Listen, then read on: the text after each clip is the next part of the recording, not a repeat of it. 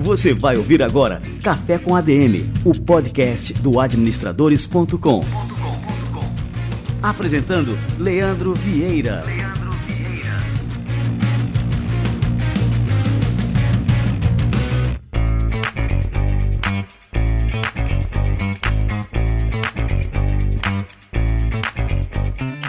Fala galera, está no ar mais um Café com a DM, a sua dose de cafeína nos negócios. Estamos começando o nosso episódio número 186. E o episódio de hoje tá imperdível.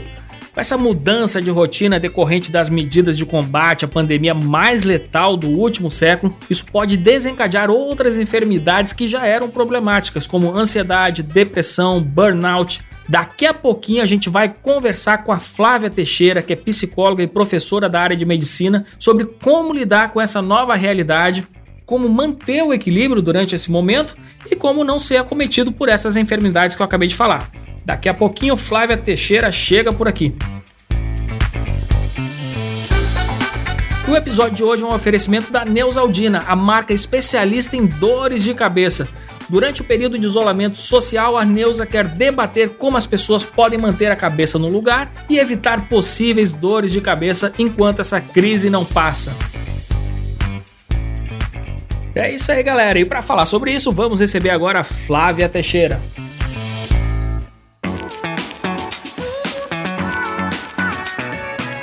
Flávia Teixeira é psicóloga, mestre em saúde coletiva pela UFRJ, professora de pós-graduação em psicologia hospitalar na UFRJ e com especialização em aprimoramento interdisciplinar em transtornos alimentares pela USP. Ela tem formação docente em medicina e áreas da saúde pela PUC-RJ e pós-graduação em psicossomática contemporânea pela Universidade Gama Filho.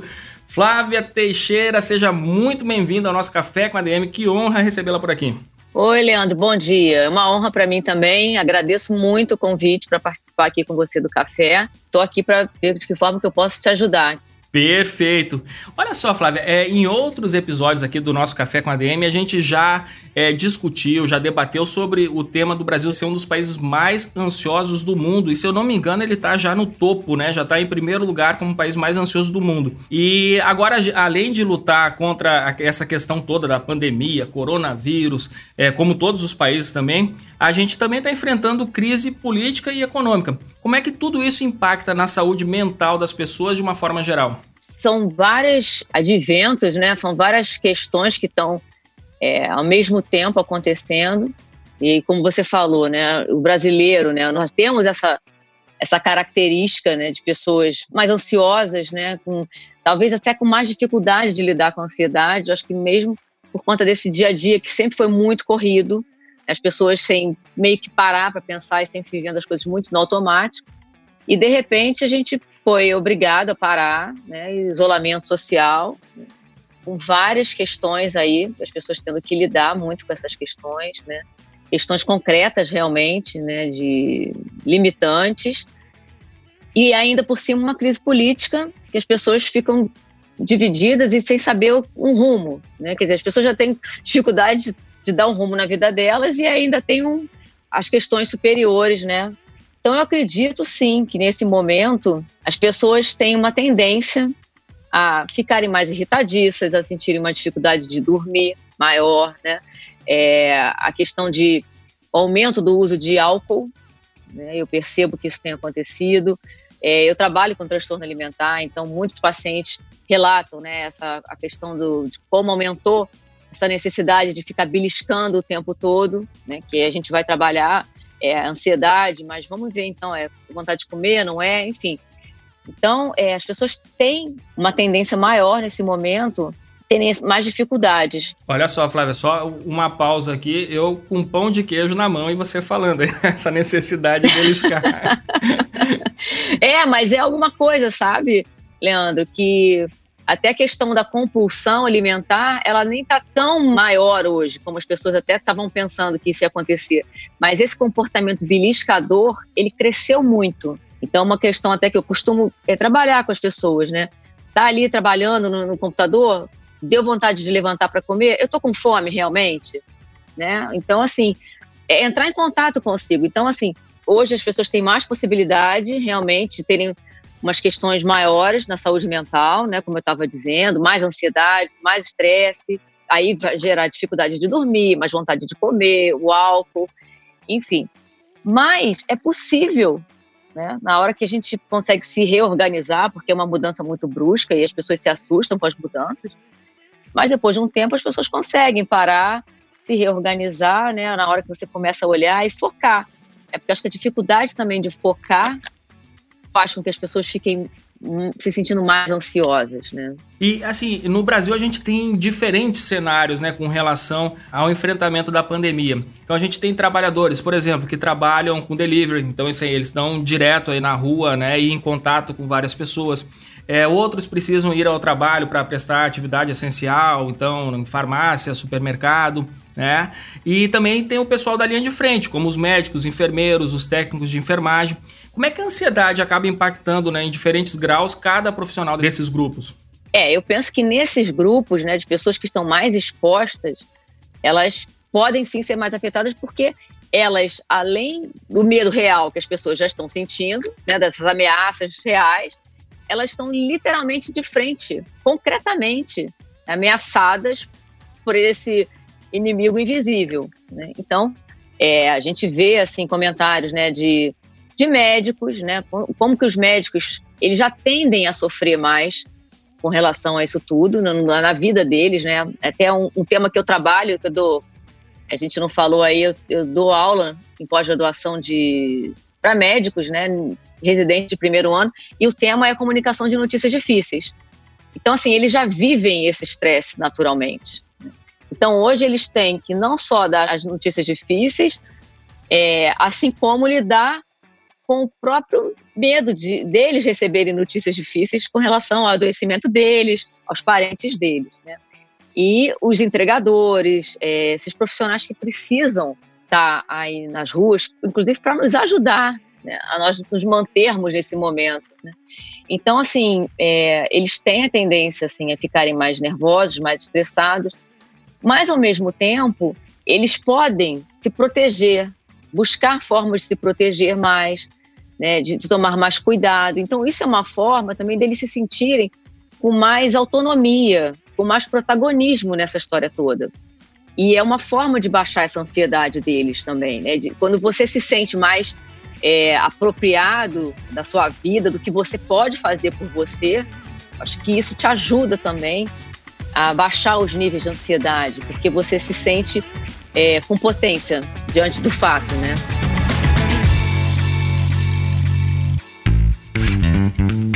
esses profissionais, né, eles sabendo que eles têm que trabalhar, não tem escapatória né, com relação a esse cenário, mas como é que os profissionais, não só esses, né, mas todos os profissionais de forma geral, podem desenvolver estratégias para minimizar esses problemas emocionais? Né? Como é que a gente pode evitar essas dores de cabeça além da crise sanitária em si? O que eu acredito é que quando a gente entra em contato com o que a gente está sentindo, né, quando a gente para e pensa assim, o que está me deixando é, mais ansioso. Claro, a gente tem uma resposta óbvia hoje. Mas, além disso, tem outras coisas que causam ansiedade né? e que fazem com que a gente é, adoeça. Você falou da dor de cabeça.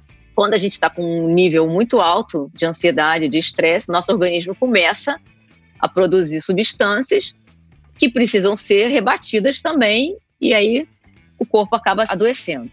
Então, o que, que acontece? Quando a gente começa a focar, parar e pensar o que, que eu posso fazer com o que está acontecendo agora. Né? Nesse momento, as pessoas estão com muito medo da incerteza do futuro, o que, que vai acontecer com o meu trabalho, o que, que vai acontecer com o meu familiar, né? Assim, como é que vai ser? Só que se a gente for pensar, né, Leandro, é, a gente já vive sob essas incertezas naturalmente. A nossa vida, é, ela é permeada por incertezas. A gente não sabe o que, que vai acontecer. Né? A gente não sabe o que vai acontecer depois dessa nossa entrevista aqui. Então, isso faz parte do nosso dia a dia, da nossa vida. Né? O medo, por exemplo, o medo da morte, é a nossa maior certeza. Né? Aliás, é a única certeza que a gente tem na vida, é a morte. Então, a gente passa nosso dia a dia tentando driblar esse medo, porque é insuportável viver com essa consciência da morte. Claro, ninguém consegue viver lidando com isso, né? pensando nisso. Mas isso pode, na medida que a gente aceita que isso é real, que vai acontecer, a gente pode ver como é que a gente pode lidar e viver melhor as situações. Né? Então, nesse momento, é, existem muitas questões concretas e reais, mas assim, vamos parar e ver assim, o que, que eu posso fazer com isso hoje? Eu posso fazer com isso. Tem coisas que estão aí né, na mão do governo, é na mão do meu gestor, mas eu posso fazer alguma coisa por mim. E o que, que eu posso fazer hoje? Né? E não se cobrar tantas coisas, não, não se colocar tantas metas que são muito difíceis de alcançar. Né? É, é o dia de hoje. Né? É, o que, que eu vou fazer para melhorar o meu dia hoje? O que, que eu vou fazer com a minha família para melhorar a situação dentro da minha casa? Né? Então, eu volto a dizer, assim, isso dá mais possibilidade assim da gente ficar mais fortalecido e não adoecer tanto assim, né? Porque você se sente de novo protagonista daquilo ali, você não se sente à mercê de questões fora de você. Né? Eu achei interessante que você falou uh, essa questão do medo, né? Medo de morrer, medo de perder o emprego, medo de perder o sustento, né? Medo, enfim, a gente tem uma série de medos. Alguns deles, por exemplo, esse medo da morte. A gente sabe que um dia a morte vai chegar, mas eu acho que a gente é, projeta na nossa cabeça que é um dia muito distante, que não, não vai ser hoje, né? não vai ser quando eu sair aqui de casa, enfim. Mas isso acontece, né? Isso é, é, a gente não tem controle sobre essas coisas. O único controle que a gente pode ter realmente é sobre as nossas emoções, né? Sobre as nossas atitudes. É o, é o único controle que a gente tem nessa vida, né? De uma forma geral, a gente sempre tem o medo. O medo no, nos acompanha em uma série de atividades né, da, da nossa vida cotidiana. Mas a partir de que momento assim, o medo deixa de ser algo racional né? O medo, por exemplo, eu tenho medo de ser assaltado, beleza? Então tomo todos aqueles é, aquelas medidas de segurança para não ser assaltado, enfim, ando com o vidro do carro sempre é, levantado, esse tipo de coisa. Mas assim, algumas pessoas são totalmente paralisadas pelo medo, né? Então, é, em que ponto o medo deixa de ser algo útil para nossa sobrevivência e passa a ser algo que nos atrapalha, que nos paralisa? Né? Como é que a gente pode identificar e enfrentar essa paralisia? É, você está falando, né? O medo é importante, porque ele faz com que a gente entre em, sinal, né, em alerta e se proteja, porque a gente precisa desse, dessa proteção. Até o que eu estava falando, a gente precisa se proteger, inclusive ter mecanismos de defesa para lidar com esse medo da morte, que é real, mas que a gente é insuportável viver pensando nisso. Né? Então, agora, quando isso começa a tomar muito, uma dimensão muito grande na vida da gente, que a gente começa a sentir assim um nível, aí começa a virar um nível alto de ansiedade é que a gente começa a ficar sem conseguir lidar com as questões. Porque existe uma diferença. O medo, a gente sabe assim, eu tenho medo de ser assaltado, que você falou. Então eu vou me proteger disso. Agora, quando eu tenho medo, por exemplo, de perder o meu emprego e eu deposito naquele emprego minha subsistência, eu joguei todas as minhas fichas naquilo ali.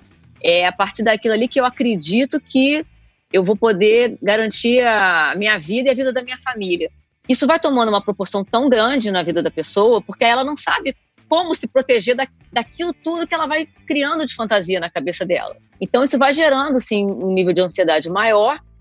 E eu acho que é a hora da pessoa parar e falar assim, nossa, o que está acontecendo comigo que isso está tomando uma proporção tão grande que eu estou sentindo dificuldade de lidar com todo o resto da minha vida.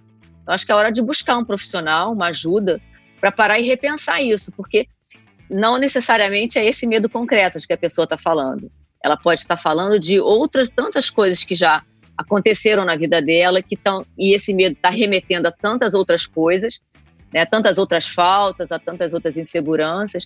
E isso está tomando uma dimensão muito grande e ela está se sentindo impotente para lidar com isso tudo. E aí a pessoa pode sim ficar muito paralisada e com dificuldade de seguir em frente. E essa paralisia ela acaba, é, acaba desenvolvendo também outros é, sintomas psicológicos, vem aí crise de pânico. Né? Você pode falar um pouco dessas outras, eu não sei se a gente chama isso de patologia, eu não sei qual, qual que é o termo certo para identificar esse tipo né, de, não sei se é um distúrbio, mas você pode falar um pouco sobre isso também?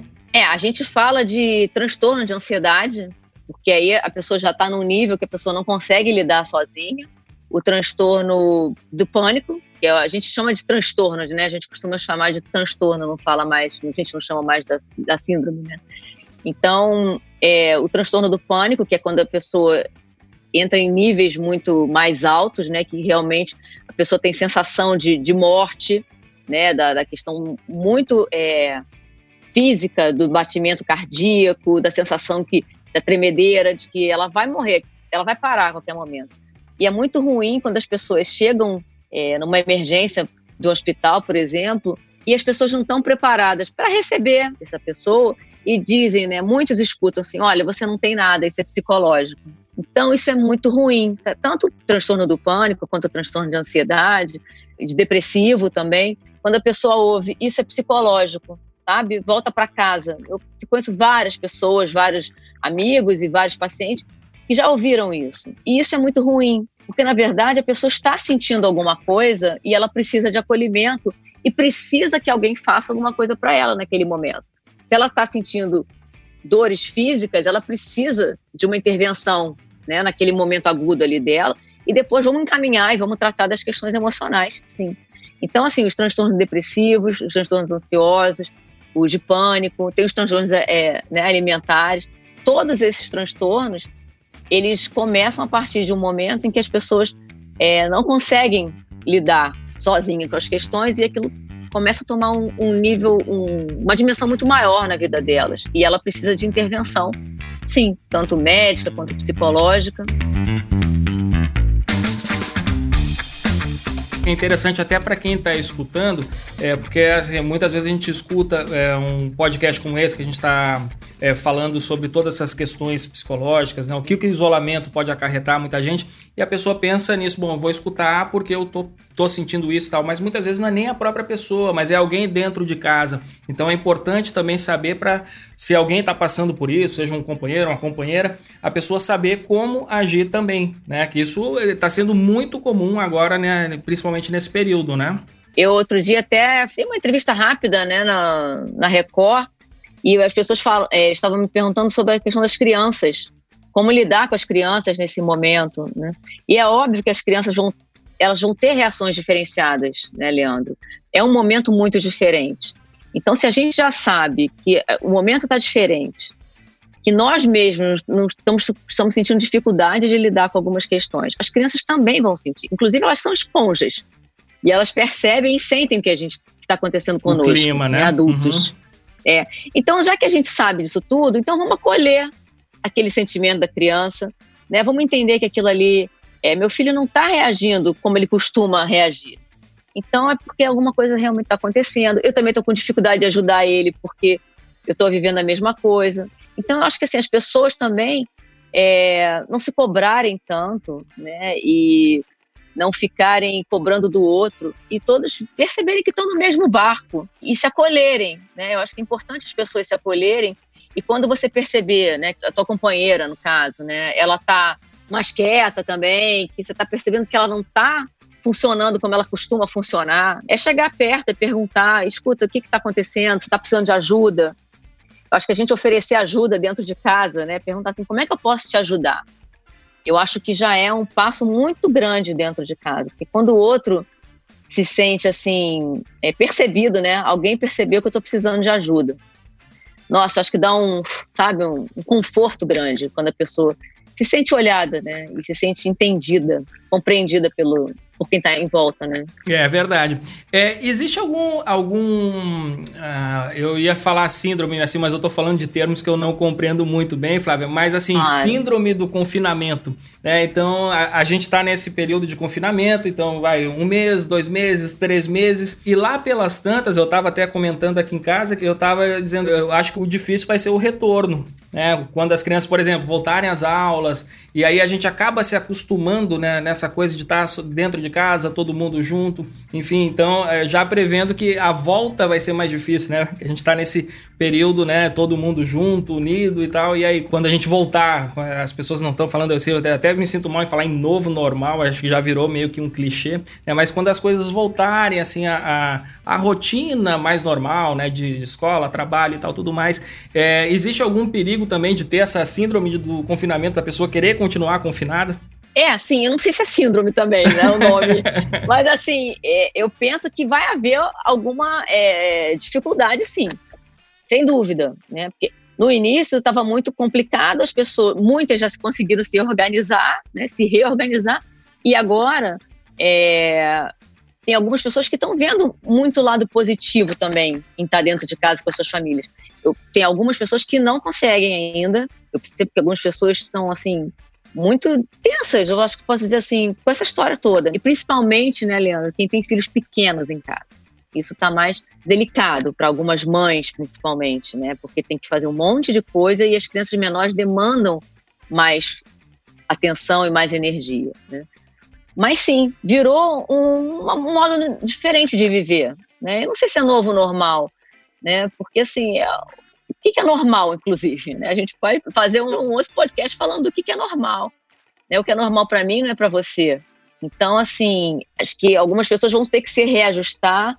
Acho que muitos empresários vão, vão repensar algumas posturas, muitos profissionais. E é bom também que eu percebo acho que as pessoas podem reavaliar. Eu não preciso levar duas horas no trânsito para fazer uma reunião. Não preciso pegar um avião. Eu posso, a gente pode fazer. A gente está se falando aqui naturalmente, né, sem problema nenhum. E é como se estivesse no mesmo ambiente, né? É verdade, né? com certeza. Então acho que pode otimizar mais e até diminuir alguns níveis de estresse por conta do trânsito, por conta do horário.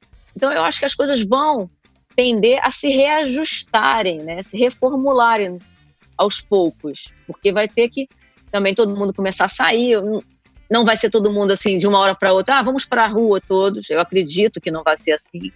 Né? Acho que até mandar as crianças para a escola, eu acho que vai as pessoas vão ter um pouco mais de receio também de como é que eu vou mandar meu filho logo amanhã, né? Então acho que vai ser tudo gradativo e gradativamente eu acho que é melhor, inclusive, né? Para as pessoas irem se reorganizando do que muito rápido, como foi tudo, de um dia para o outro a gente teve que voltar a ficar em casa. Né? Uma coisa que particularmente me preocupa, assim, como é que vai ser esse retorno com relação, assim, à violência, as pessoas que não tiveram essa possibilidade que nós estamos tendo de ficar em casa. Isso é uma coisa que me preocupa muito, né? Porque a gente tem um conforto de estar em casa, de estar trabalhando de casa, e quantas pessoas não estão tendo essa possibilidade? Ah, é verdade. Porque a gente tem que reconhecer que a gente está numa situação muito privilegiada, né? Se a gente pode né, trabalhar de casa, continuar de alguma forma ali com as nossas atividades, a maior parte das pessoas não tem essa possibilidade, né? Os trabalhos, Exatamente. a maior parte dos trabalhos não tem é, uma natureza digital ou um pé no digital que possibilite né, essa,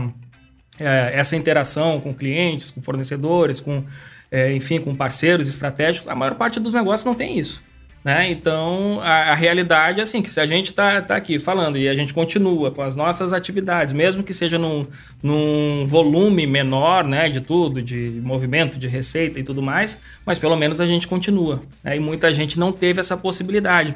E aí eu queria falar justamente sobre esse outro caso. Né? Então, assim, até então a gente estava falando ah, o medo de perder o emprego, o medo de acontecer alguma coisa, o medo de, de ter a doença.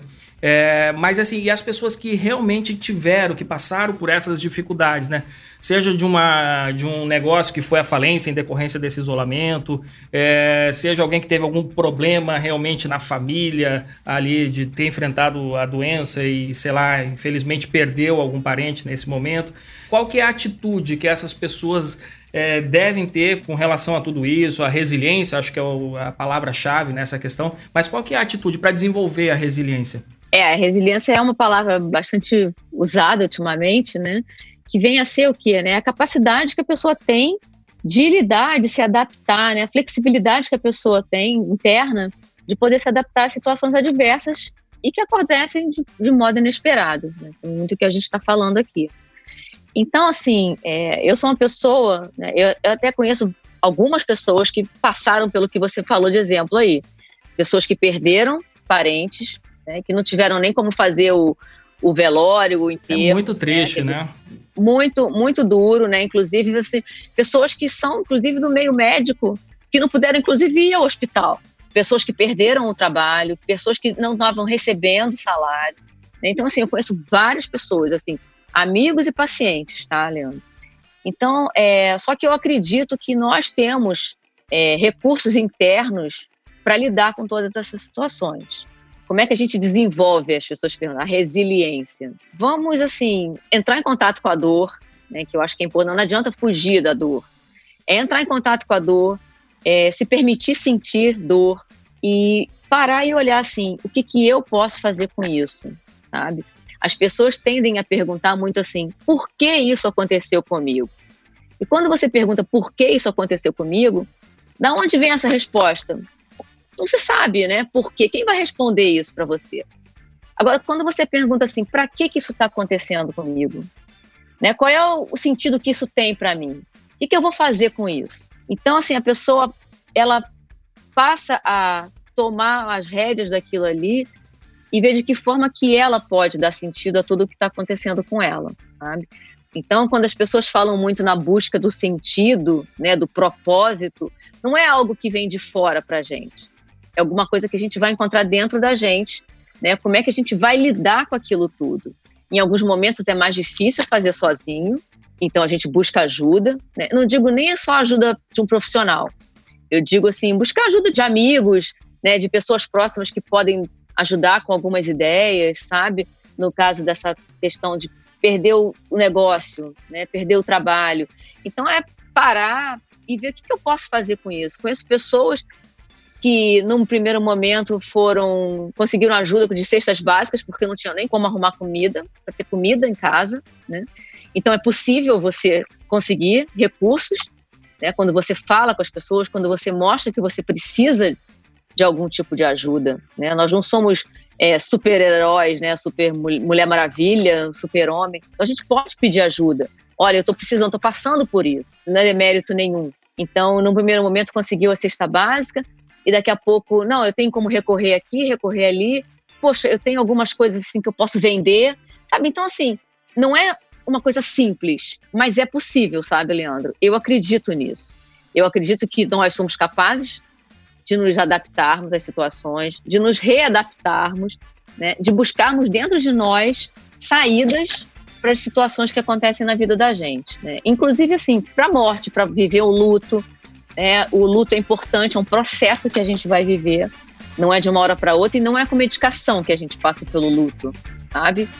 E não é uma depressão quando a gente. Existe a tristeza e a depressão. E é importante a gente sentir a tristeza pela morte e pelas perdas que a gente sente na vida da gente.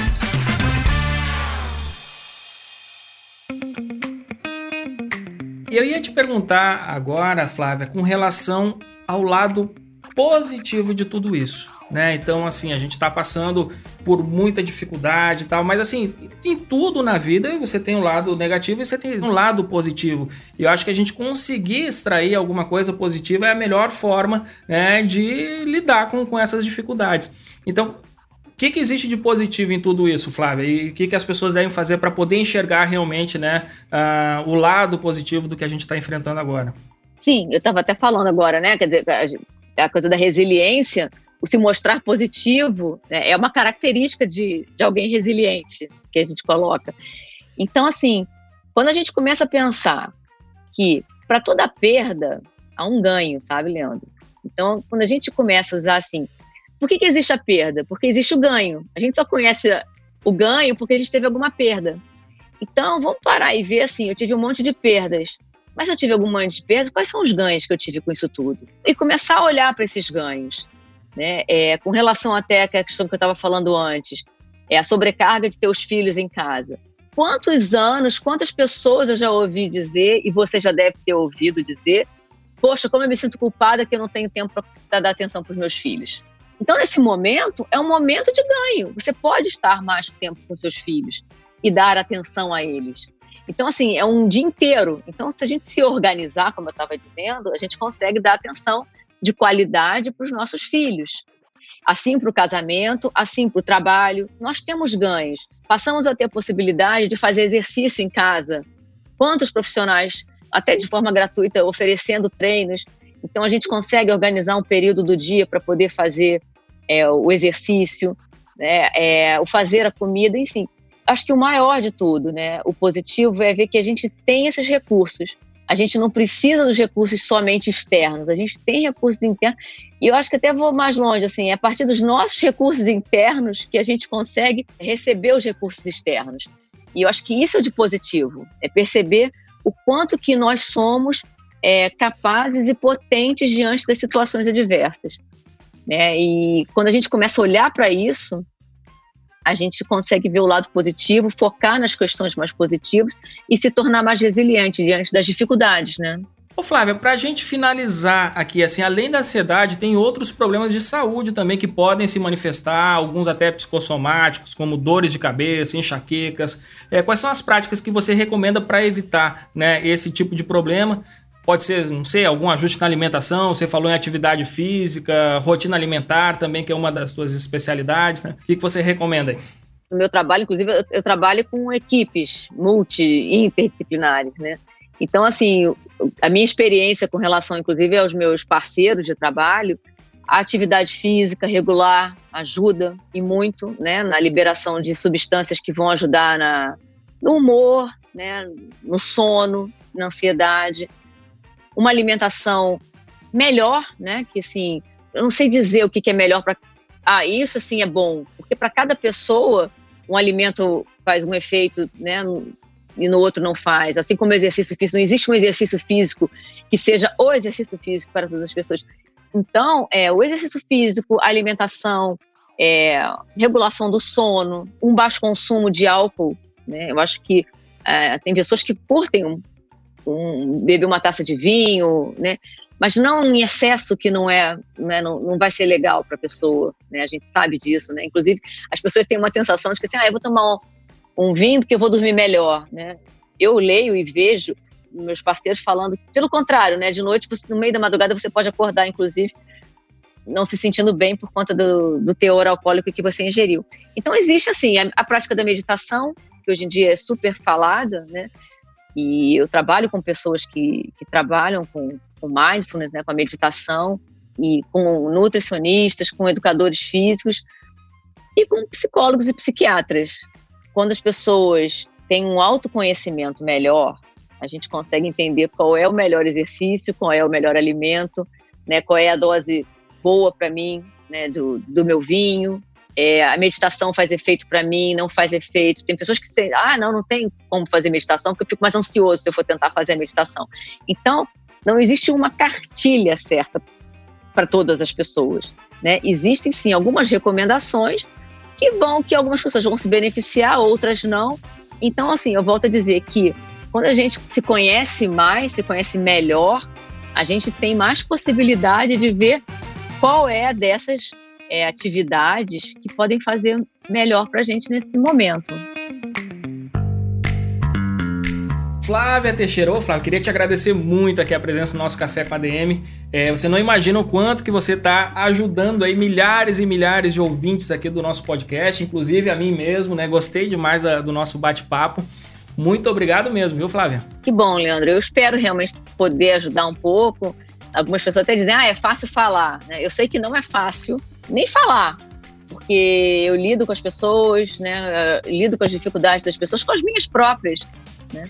Então, não é fácil, mas eu acredito muito que é possível a gente lidar com as adversidades, lidar com as, com as questões, com o sofrimento. É, o sofrimento faz parte da vida da gente, ele ensina muito para gente. E eu penso que é possível, sim. Então, eu espero poder ter ajudado, né? E estou aqui à disposição de quando você precisar de, de alguma ajuda, de algum outro bate-papo. Perfeito. Eu queria até que você passasse alguma forma de contato para o pessoal que está nos escutando. Não sei se você produz conteúdo também em redes sociais, tudo mais que o pessoal possa acompanhar o teu trabalho. Sim, claro. O meu Instagram, né, é flaviateixeira.pc, né, de psicóloga. Né? O Facebook é flaviateixeira.pc. E são essas as duas é, mídias que eu utilizo mais. E sim, produzo é, conteúdos lá, assim, falo muito do transtorno alimentar, né, de algumas dicas, falo sobre ansiedade. Meus parceiros contribuem também, né? Legal, tá dado o recado então. Flávia Teixeira.psi nas duas redes principais aí, no Facebook e no Instagram. Joia, Flávia, muito obrigado mesmo e até a próxima. A tá joia. Obrigada, Leandro. Bom dia aí pra você.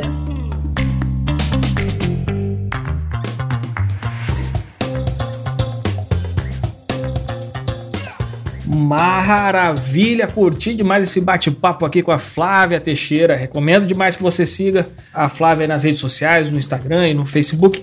Como você pode conferir nessa nossa conversa aqui de hoje, a Flávia tem muito, muito para contribuir nesse momento, não só nesse momento, mas especialmente nesse momento tão conturbado que a gente está vivendo. Muito bem, galera. E este foi o nosso episódio de número 186. O episódio de hoje foi um oferecimento da Neusaldina, marca especialista em dores de cabeça. Neusaldina Dragas, dipirona, mucato de isometepteno, cafeína. Indicado para o tratamento de diversos tipos de cefaleias ou de dor abdominal tipo cólica. Se persistirem os sintomas, o médico deverá ser consultado. E é isso aí, galera. Na semana que vem a gente volta com mais cafeína aqui para vocês. Então até a próxima semana e mais um episódio do Café com a DM, a sua dose de cafeína nos negócios. Até lá.